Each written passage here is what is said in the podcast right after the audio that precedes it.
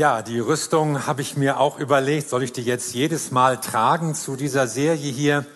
Aber irgendwie habe ich das dann doch verworfen, um euch auch nicht zu sehr abzulenken. Wir wollen uns ja auf das Wort Gottes konzentrieren. Steht nun eure Lenden umgürtet mit Wahrheit. Es geht um die Waffenrüstung. Es geht darum, dass wir als Christen auch in einem geistlichen Kampf stehen. Es gibt verschiedene Bilder, die das, die die Nachfolge beschreiben. Und manchmal hat es auch mit Kampf zu tun, nämlich gegen Mächte. Da geht es um auch Strukturen, auch um Gegebenheiten, die einfach Böses in unser Leben hineinbringen, Böses in die Welt. Die Bibel spricht davon auch ganz personalisiert und macht deutlich, es gibt böse Mächte, die unser Leben, auch überhaupt das ganze Leben der Menschen zerstören und bedrücken wollen. Und dagegen sollen wir angehen und das ist ein geistlicher Kampf. Und um das zu verstehen, stellt Paulus uns eben das Bild eines römischen Legionärs vor Augen mit seiner Ausrüstung. Also Paulus erwähnt nicht alles, aber für einen Legionär, einen Soldaten ist es natürlich wichtig, dass er gut ausgerüstet ist und er muss natürlich auch seine Waffen griffbereit haben. Also Wachsamkeit war ein ganz großes Thema in der römischen Armee und deshalb musste man eigentlich alles dabei haben, was man so brauchen konnte. Und das war nicht wenig. Also das ist jetzt erstmal nur die Kampfausrüstung, die Waffen, die der Soldat mit sich trug. Aber wenn er auf dem Marsch war, dann brauchte er noch Nahrungsmittel, dann brauchte er noch Decken und etwas, worauf man dann schlafen konnte. Und er brauchte auch, was ich, Kochgeschirr und sowas, Teile des Zeltes. Also hier sieht man so sein Sortiment. Und man sieht, die Herren sind ganz schön bepackt. Ja, so ein römischer Legionär hat so 40 Kilo mit sich schleppen müssen. Jeden Tag 20, 25 Kilometer, je nachdem, wie lange man dann marschierte. Und dazu gehörten auch solche Schanzpfähle noch, denn jedes Mal, wenn das Lager dann gebaut werden musste, dann hat man sich nicht einfach irgendwo hingequackt oder so, sondern es wurde ein korrektes Lager gebaut und es wurden Graben ausgehoben und es wurden so Pfähle aufgerichtet. Egal wie müde man war, egal wie lange man marschiert hatte, das musste sein. Und alles, was sie dort eben brauchten, musste man selbst anschleppen, denn so die große motorisierte Kolonne, die war damals eben noch nicht da. Und das ist natürlich eine Herausforderung, die gilt für den Soldaten genauso wie für uns. Und dieses Bild malt Paulus uns vor Augen. Wachsamkeit, gute Bewaffnung. Paulus beschreibt ja mehr die Verteidigungswaffen. Also nicht jeden Gegenstand, den ein römischer Soldat dabei hatte, den greift Paulus auf. Und er spricht als erstes, interessanterweise als erstes, vom Gürtel der Wahrheit der Ehrlichkeit, der Wahrhaftigkeit. Darum geht es. Damit sollen wir umgürtet sein. Und deshalb sage ich auch als erstes, sag die Wahrheit. Wozu dient ein Gürtel? Der Gürtel soll ja die Hose festhalten oder das Kleid ein bisschen schlanker machen, aber die römischen Soldaten trugen ja gar keine Kleider oder auch keine Hosen. Der Gürtel war für den römischen Soldaten zunächst mehr Erkennungszeichen. Denn solche Gürtel trugen nur Militärangehörige. Er war also sozusagen eine Art Uniform, an dem man einen Soldaten erkennen konnte, auch wenn er keine Waffen trug. Und deshalb war das auch so ein Standeszeichen, auch ein ehrenvolles Zeichen. Also wenn ein Soldat irgendwie bestraft wurde, konnte man ihm den Gürtel abnehmen. Und das war außerordentlich peinlich. Also den Gürtel zu verlieren, das war wirklich was Schlimmes.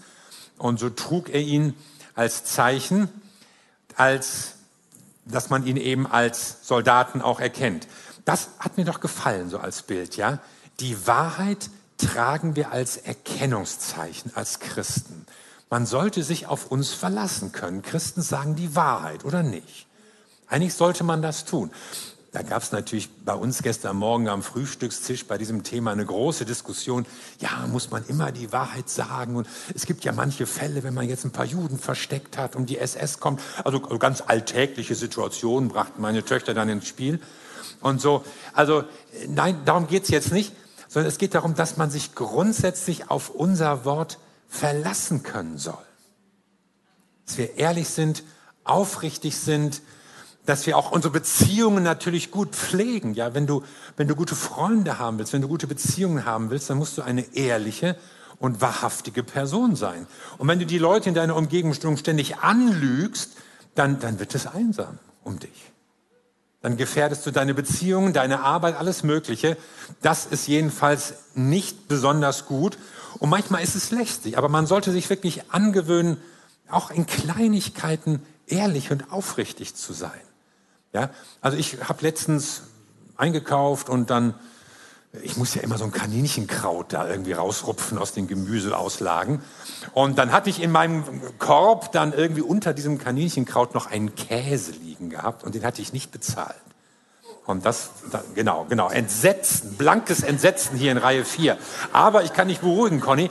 Ich nahm den Käse, ging wieder in den Laden zurück und bezahlte den Käse noch für 2,20 oder so und konnte dann guten Gewissens mit dem Käse und dem Auto und dem Kaninchenkraut nach Hause fahren. Also, manchmal sind es die kleinen Dinge, die uns zeigen, ja, es, es ist was mit Charakterstärke und das muss man manchmal auch durchziehen, wenn es ein bisschen lästig ist. Also aufrichtig sein, ehrlich sein. Ich sage euch aber auch, was mit dieser Ehrlichkeit nicht gemeint ist. Heutzutage ist ja Authentizität ein ganz wichtiges Stichwort. Ja, alle wollen authentisch sein. Und ich habe es schon so erlebt, dass Leute äh, missmutig, schlecht gelaunt, muffelig rummachten, so ihre, ihre ganze Stimmung an anderen Leuten ausgelassen haben und wenn man dann sagt, ja, kannst du dich nicht mal zusammenreißen? Ja, wieso? Weil du keine Masken tragen. Ich will authentisch sein. Nein, also mit authentisch oder ehrlich ist ja nicht gemeint, dass die Leute deine Launen ausstehen sollen, sondern dass du eine ehrliche und verlässliche und wahrhaftige Person bist. Du sollst nicht schlechte Stimmung verbreiten, sondern die Leute sollen deine Ehrlichkeit, deine Wahrhaftigkeit sehen können. Das ist etwas Gutes. Ja, dann gilt der Gürtel natürlich auch der Halterung. Also man hat da noch Sachen dranhängen, den Dolch beispielsweise oder diese Beterüges, so nennen sich diese beschlagenen Lederstreifen, die man dann auch noch da trägt, die also auch zur Kleidung gehören. Also der Gürtel trägt etwas, der Gürtel hält zusammen. Es gab im Orient ja auch die Sitte, dass man, gerade wenn die Leute längere Kleider getragen haben, dann bei einer Wanderung oder bei einem längeren Marsch hat man die Kleider hochgegürtet, sodass die Beine frei waren und man dann ordentlich drauf losgehen konnte. Und damit hast du eben mit dem Gürtel so ein bisschen die Beine frei, die Hände frei, muss nicht alles festhalten und so, sondern du hast eben die Möglichkeit, nach vorne zu gehen, Ziele zu erreichen, dich zu bewegen. Also der Gürtel ist ein kleines, ein eher zunächst mal unauffälliges Kleidungsstück, aber er ist wichtig, damit du dich bewegen kannst, damit du vorankommst, damit du die Hände frei hast.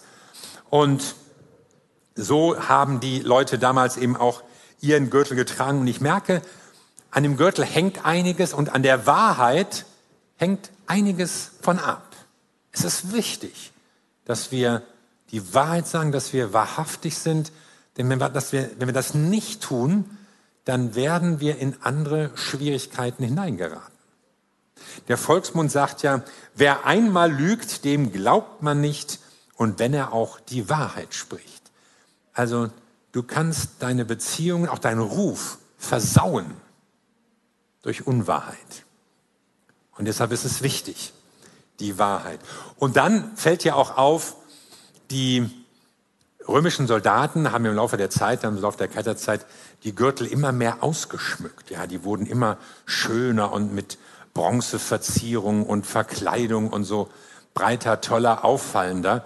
Also es diente auch als Schmuck und es ist ja auch ein gutes Zeichen, ja, wenn, wenn man von Christen weiß, die sind wahrhaftig und die sind ehrlich und die sind aufrichtig und das erkennt man an ihnen. Aber wenn das alles wäre, dann wäre das ja nur so ein moralischer Appell. Seid ehrlich, seid wahrhaftig, lügt nicht und schön und gut. Aber das können andere auch. Das haben die Philosophen auch gesagt. Es gab kluge, weise Philosophen bei den Griechen, die haben solche Sachen auch gesagt.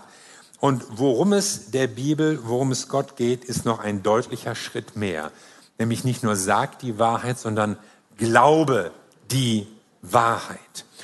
Und damit ist natürlich zunächst mal der Glaube an Jesus Christus gemeint. Ich bin die Wahrheit, sagt Jesus. Aber du sollst Jesus glauben und Du sollst seinem Wort glauben. Du sollst der Wahrheit glauben, die er über deinem Leben ausspricht. Denn wisst ihr was? Ich habe festgestellt, es gibt Christen, die glauben an die Wahrheit, die glauben an Jesus, aber die glauben nicht die Wahrheit über ihr Leben. Sie glauben an Gott, der ist groß, der ist gut, der ist allmächtig, der will auch retten. Aber was Gott über ihr Leben sagt, das glauben sie nicht. Oder das wissen sie nicht. Haben es gar nicht vor Augen. Und deshalb ist es so wichtig, und deshalb erinnere ich euch nochmal daran, was sagt die Bibel über dich? Und ihr habt ja bestimmt alle den Epheserbrief durchgelesen, mit dem wir uns ja so ein bisschen befasst haben. Und wenn nicht, ist sonntags ja immer eine gute Chance, das nochmal anzufangen. Immer sechs Kapitel, eine Woche, kann man immer gut durchlesen. Und da stehen eben all diese Stichworte hier, ja. Du bist gesegnet mit jedem geistlichen Segen. Du bist vorherbestimmt, auserwählt, begnadigt, erlöst, dir ist vergeben. Du bist mit einem Erbteil bedacht. Du bist mit dem Geheimnis deines Willens vertraut gemacht worden. Du bist versiegelt im Heiligen Geist, lebendig gemacht, mit auferweckt, mit in der Himmelswelt. Du bist sein Werk, geschaffen in Jesus Christus. Und es ist wichtig, dass du das vor Augen hast und dass du das weißt. Und um das mal herauszugreifen, was wenn nicht, ja? Du bist mit einem Erbteil bedacht. Was ist, wenn du das gar nicht weißt? Deine steinreiche Tante ist gestorben und du stehst in ihrem Testament. Aber du weißt es nicht. Du erfährst es nicht, weil du deine Telefonnummer gewechselt hast, weil du umgezogen bist, weil du den Brief vom Notar nicht geöffnet hast. Oh, könnte ja eine Rechnung oder eine Mahnung drin sein, schmeiß ich gleich weg. Was weiß ich. Aus irgendeinem Grunde erfährst du es nicht und das Riesenvermögen von Tante Erna geht an den Staat.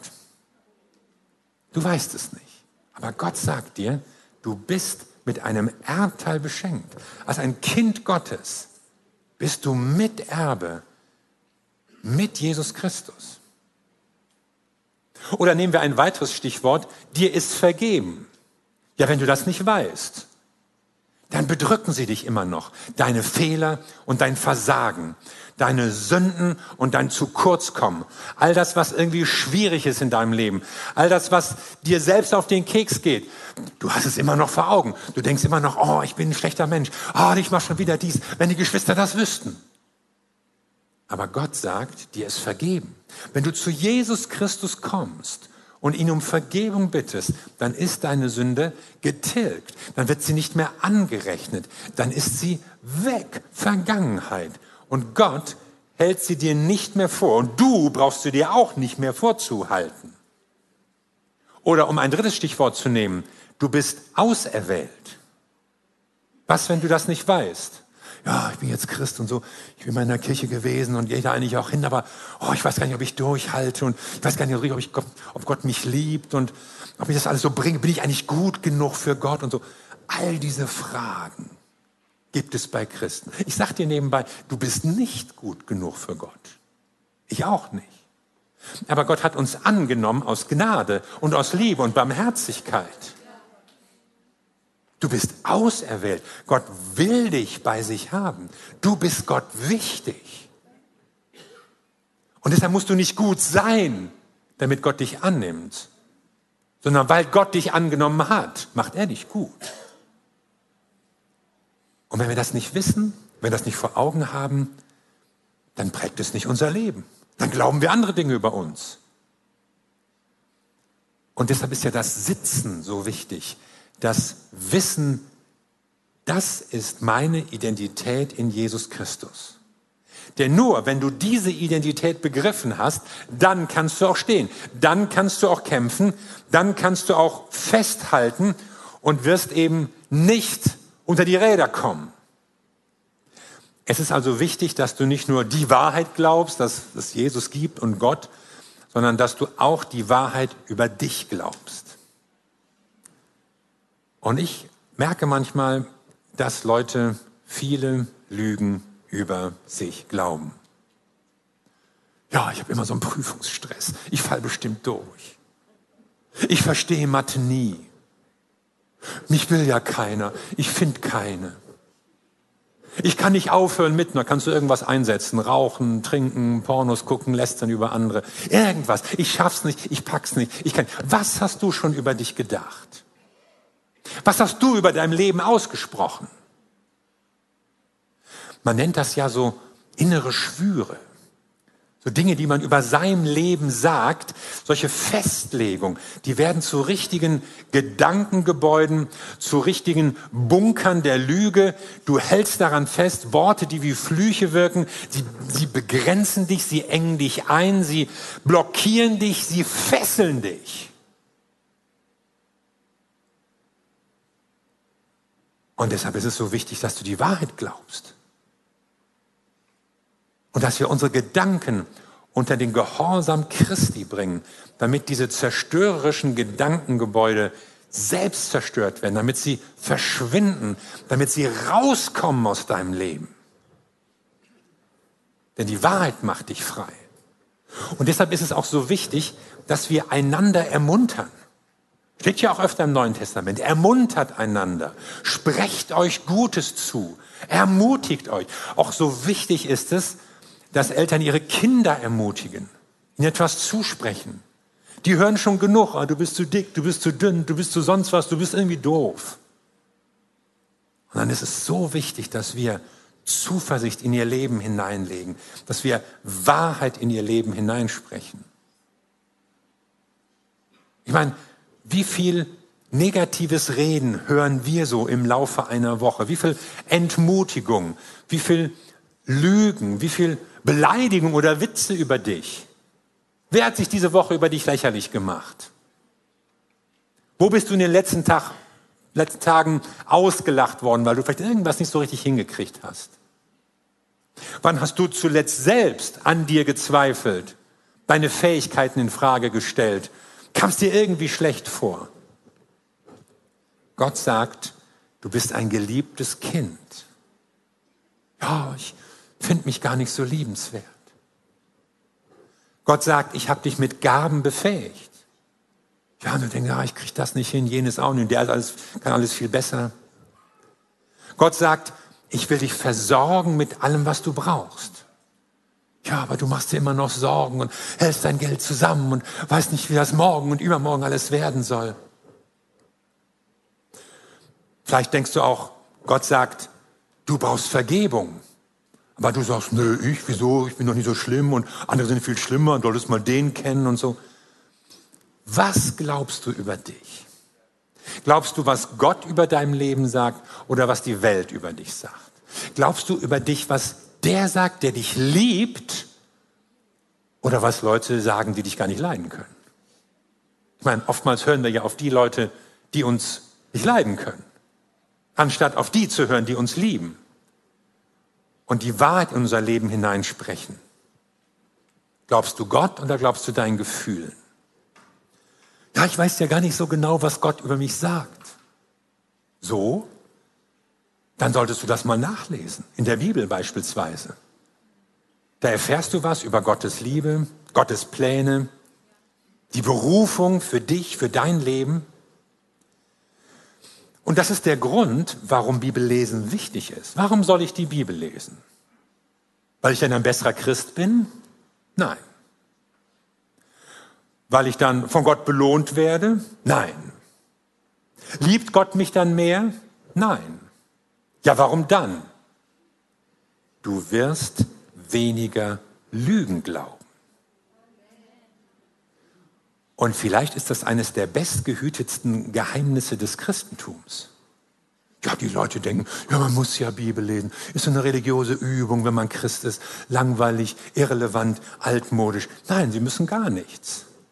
Sie dürfen. Es ist ein Vorrecht. Ich meine, das war ja auch Jahrhunderte verboten, auch in Deutschland, die Bibel zu lesen. Ich vermute, wenn die Leute wüssten, was das bringt, in der Bibel zu lesen, dann würden sie das viel mehr machen. Denn Jesus sagt, wenn ihr in meinem Wort bleibt, so seid ihr wahrhaft meine Jünger. Und ihr werdet die Wahrheit erkennen und die Wahrheit wird euch frei machen. Genau. Die Wahrheit, die in Gottes Wort steht. Und deshalb, durch Bibellesen wirst du keine bessere Christin und Gott liebt dich auch nicht mehr und du kriegst auch keine Belohnung. Aber du wirst weniger Lügen glauben. Und du wirst die Wahrheit Gottes aufnehmen. Du wirst dich von ihr prägen lassen. Sie wird dich ernähren. Sie wird dich ausfüllen. Und sie wird die Lügen vertreiben. Sie wird das schlechte Reden, die negativen Gedanken über dich, was da an Entmutigung, was da an Enttäuschung ist, das wird sie beiseite räumen, weil die Wahrheit dir Freiheit schenken wird. Also muss ich als Christ die Bibel lesen? Nein, du musst gar nichts. Aber beschwer dich nicht, wenn dir dein Christenleben beschwert vorkommt. Beklag dich nicht, wenn deine Gedanken zu viel um negative und schlechte Dinge kreisen. Und jammer nicht, wenn es dir an Hoffnung und Zuversicht fehlt. Gott möchte deine Gedanken mit etwas anderem füllen. Sein Wort ist Wahrheit. Und diese Wahrheit soll uns prägen. Ich habe hier diese Zeitschrift mal mitgebracht hier. Faszination Bibel. Kannst du an jedem Kiosk kaufen, hoffe ich mal. Da äh, lernt man einfach interessante Dinge über die Bibel. Also ich weiß ja schon so manches, aber ich lese es immer noch trotzdem gerne. Die Bibel ist ja ein Buch aus anderen Zeiten und aus einer anderen Welt. Und es ist gut, manchmal mit Begleitlektüre sich da auch weiterzubilden und einfach einen besseren Einblick zu bekommen. Und das wird dir helfen. Wenn du die Bibel verstehst, dann entdeckst du einfach Gottes Geschichte mit den Menschen. Wie hat er mit Leuten gehandelt? Und da werden dir eine ganze Reihe von Leuten begegnen, wo du sagst, oh, das war ja ganz ähnlich, als wie es bei mir ist. Und oh, das ist ja, die haben ja auch schon mal was Ähnliches erlebt wie ich. Und du kannst sehen, wie Gott mit ihnen gehandelt hat und wie Gott mit Leuten zum Ziel gekommen ist. Deshalb lohnt es sich. Und ohne diese Wahrheit, ohne die Wahrheit Gottes wirst du den Kampf nicht bestehen können. Nur wenn du weißt, wer du bist, nur dann kannst du dem Feind entgegentreten. Das ist ja auch der Sinn dieser Redewendung im Namen Jesu. Das sagen wir ja manchmal im Gebet. Und damit drücken wir ja aus, ja, hier betet jetzt nicht Markus oder Lothar oder Katrin oder so. Wir beten im Namen Jesus. Wir beten in der neuen Identität, die uns Jesus verliehen hat. Und der Teufel soll wissen, wenn er dir begegnet, kriegt das mit Jesus zu tun.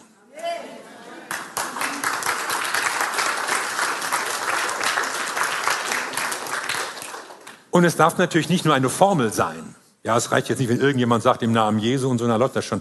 Sondern das muss Ausdruck der Lebensbeziehung sein, mit der wir mit Jesus verbunden sind.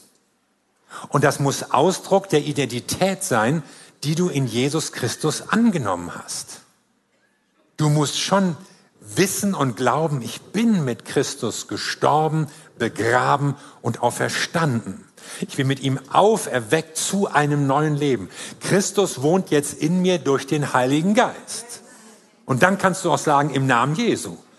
Und dann kann der Feind auch nichts machen und kann dir nicht widerstehen, weil du eben nicht in eigener Kraft kämpfst, sondern in der Kraft Gottes. Und doch ist es deine Verantwortung. Und diese Spannung bleibt so erhalten. Einerseits hat Gott alles für dich getan, du bist schon mit ihm auferweckt, ins Himmelreich versetzt, alles, was wir uns vorhin noch mal vor Augen geführt haben, das bist du. Und trotzdem heißt es, ergreif die Waffenrüstung legt den Gürtel an. Wenn du das nicht machst, dann kannst du dich auch nicht bei Gott beschweren. Also einerseits legt Jesus alles für dich hin, er stellt dir alles bereit, aber du musst es ergreifen, du musst handeln. Und der Gürtel steht nicht umsonst hier als erstes, als erstes, was man anlegen soll. Als erstes die Wahrheit. Als erstes musst du wissen, wer du in Christus bist. Als erstes musst du Gottes Wort glauben, auch in dem, was er über dich sagt. Und dann kommen all die anderen Dinge und dann kannst du den Kampf auch bestehen. Der Kampf ist entschieden, aber er ist noch nicht vorbei. Manche denken, ja, wenn er entschieden ist, ist er auch vorbei. Nein, das ist er noch nicht. Sondern, ja, schade. Aber er ist entschieden. Der Ausgang ist nicht ungewiss. Du musst nicht Angst haben, ja, wird's was, wird's nicht was und mal gucken, ob ich ankomme oder so. Nein, der Kampf ist entschieden, weil der Feind besiegt ist. aber du musst ihn trotzdem noch führen und darfst nicht aufgeben. Und das ist nicht deine Kraft, aber deine Verantwortung. Also stehe in der Wahrheit, sag die Wahrheit und glaube auch die Wahrheit. Ich hoffe jetzt so nach dieser Predigt, dass manche sich vornehmen, ich werde mehr in der Bibel lesen. Das ist gut. Das ist gut, wenn du dir das vornimmst und auch umsetzt. Ich hoffe auch, dass manche sagen, ich nehme mir vor, andere mehr zu ermutigen. Ich werde zuversichtliche Dinge in das Leben von anderen Menschen hineinsprechen, in der Familie oder in der Gemeinde oder wo auch immer du bist. Manche werden sich auch sagen, ich fange jetzt an, Gottes Wahrheit selbst über meinem Leben auszusprechen und zu proklamieren. Ich lasse mich nicht mehr unterkriegen. Weder von meinen Gefühlen noch von irgendwelchen Leuten, die was Schlechtes über mich reden. Ich sage jetzt laut, was Gott über mein Leben sagt. Wie wär's denn, wenn du morgens ganz bewusst den Gürtel der Wahrheit anlegst? Ich meine, wir ziehen uns alle an, wir frisieren uns, rasieren, machen da rum und überall und zupfen und so. Also das dauert ja manchmal auch eine gewisse Zeit, bei Männern noch länger als bei Frauen. Und, und da haben wir alles für Zeit. Und wie wäre es, wenn du morgens vor dem Spiegel oder an deinem Frisiertisch sagst, so, jetzt werde ich den Gürtel der Wahrheit anlegen. Ich werde heute ehrlich und wahrhaftig leben und handeln und reden. Und ich werde heute glauben und bekennen, was Jesus Christus über mein Leben sagt. Ich werde heute mich von der Bibel nähren und die Bibel mein Denken prägen lassen. Und ich werde positiv mit Menschen in meiner Umgebung sprechen. Ich werde Gottes Wahrheiten in ihr Leben hineinsprechen. Ich werde ihnen Mut zusprechen. Ich werde ihnen Zuversicht zusprechen. Ich umgürte mich mit diesem Gürtel der Wahrheit, damit ich heute auch als ein Bote der Wahrheit unterwegs bin. Und wenn du das machst, diesen Gürtel bewusst anziehst, dann wirst du stehen.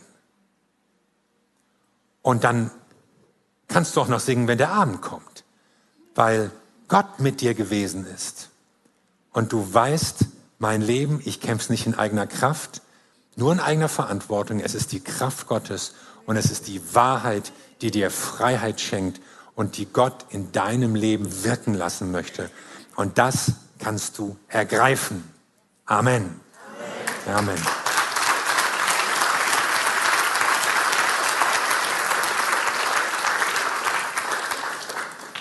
Lass uns zusammen beten. Wir danken dir, Jesus Christus, dass du uns ein neues Leben schenkst, dass du weil du für uns gestorben bist und auferstanden, uns teilhaben lässt daran, wir ein neues Leben mit dir haben können. Und ich bete für jeden, der heute eine Entscheidung trifft und für jede, die sich etwas vornimmt, dass du mit deinem Geist hilfst. Da, wo Leute sich vornehmen, ja, ich möchte meine Gedanken von Gottes Wort prägen lassen, da gib du deinen Segen dazu wo sich Leute vornehmen und sagen, ich werde anders reden, ich werde wahrhaftiger reden, da wirst du deinen Segen dazu geben. Wenn Leute sagen, ich will nicht mehr Lügen über mich glauben, die andere Leute gesagt haben, da wirst du deinen Segen geben.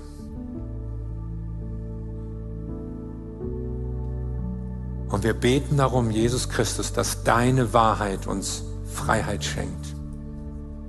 Wir beten um Freiheit durch dein Wort, durch das, was du in unser Leben hineinsprichst. Und nimm dir diesen Moment, wo du jetzt ganz konkret mit Gott redest. Ich bin sicher, dass der Heilige Geist etwas in deinem Leben angestoßen hat. Dass du schon vor Augen hast, ja, das müsste ich eigentlich und das sollte ich und das hätte ich vielleicht sogar schon längst, aber jetzt.